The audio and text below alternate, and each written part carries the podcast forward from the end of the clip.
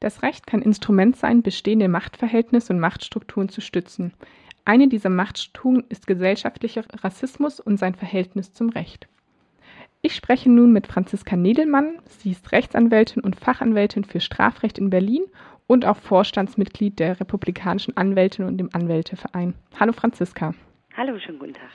Franziska, könntest du kurz über deine alltägliche Arbeit sprechen und wie Rassismus in deiner alltäglichen Arbeit vorkommt? Ja, das kann ich gerne machen.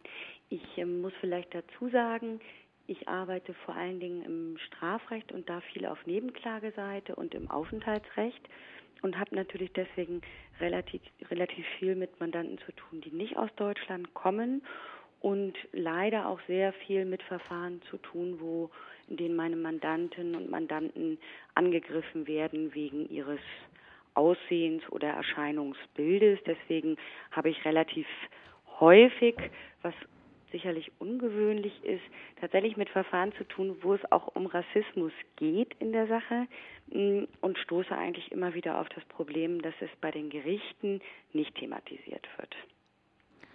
Welche Hürden stellen sich dir als Anwältin, die Rassismus vor Gericht auch mal thematisiert?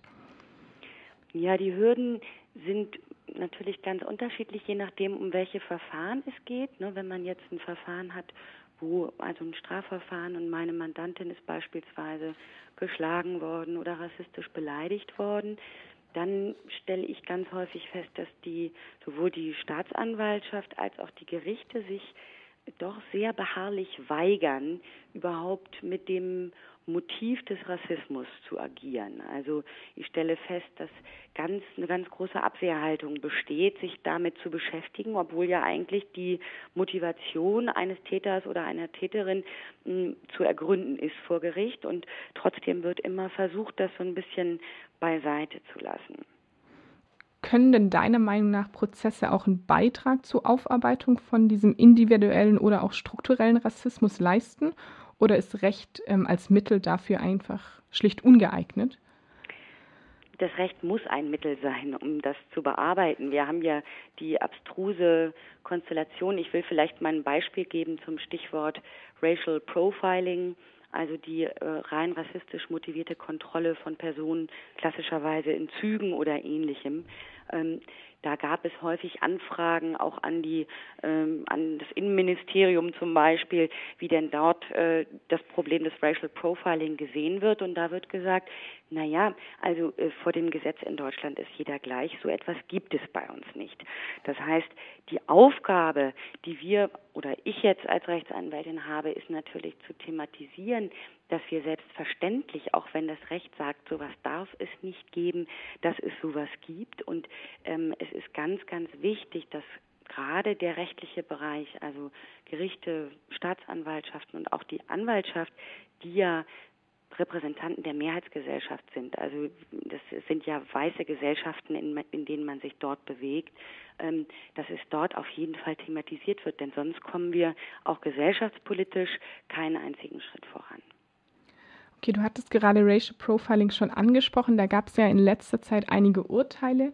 Ähm, wie ist denn da die moment momentane Situation? Und siehst du einen Fortschritt in der Aufarbeitung von Racial Profiling in der deutschen Polizei?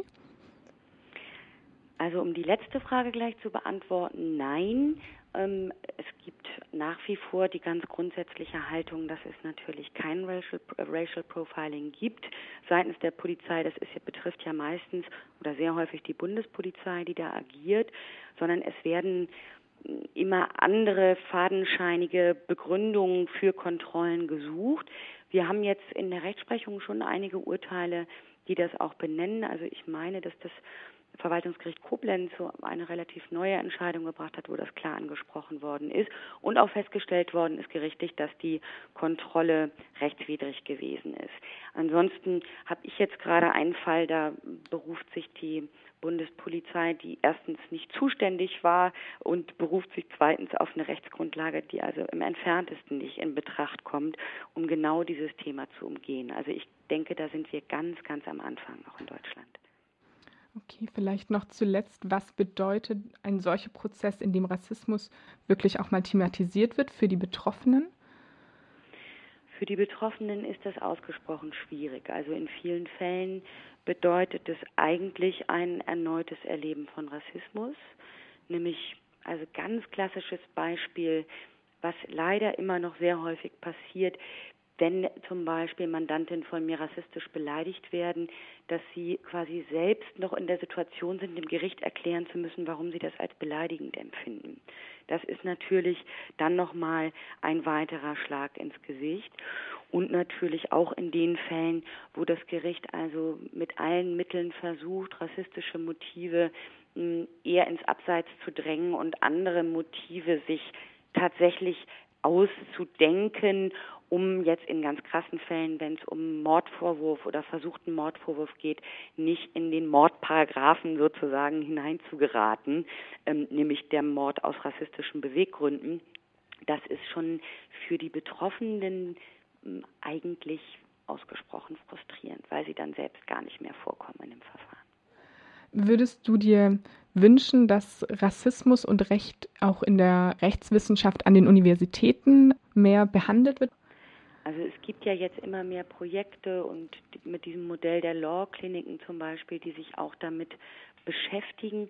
Aber wir brauchen unbedingt erstmal eine kritische Kriminologie, und zwar eine selbstkritische Kriminologie und eine mm, Rechtswissenschaft, die mm, sich beschäftigt mit erstmal der Vergangenheit, der kolonialen Vergangenheit Deutschlands und äh, sich damit auseinandersetzt, wo wir vor allen Dingen den strukturellen Rassismus in unserem ganzen Rechtssystem haben. Das ist es noch viel zu wenig da. Wir merken auch, wir haben zum Teil jetzt als Praktikerinnen ähm, wenig Bezugspunkte, auf die wir uns berufen können, Sachverständige, die wir benennen können, zum Beispiel für diesen Themenbereich. Also das wäre ausgesprochen wünschenswert, wenn es da äh, vertieftere wissenschaftliche Forschung auch zu gäbe.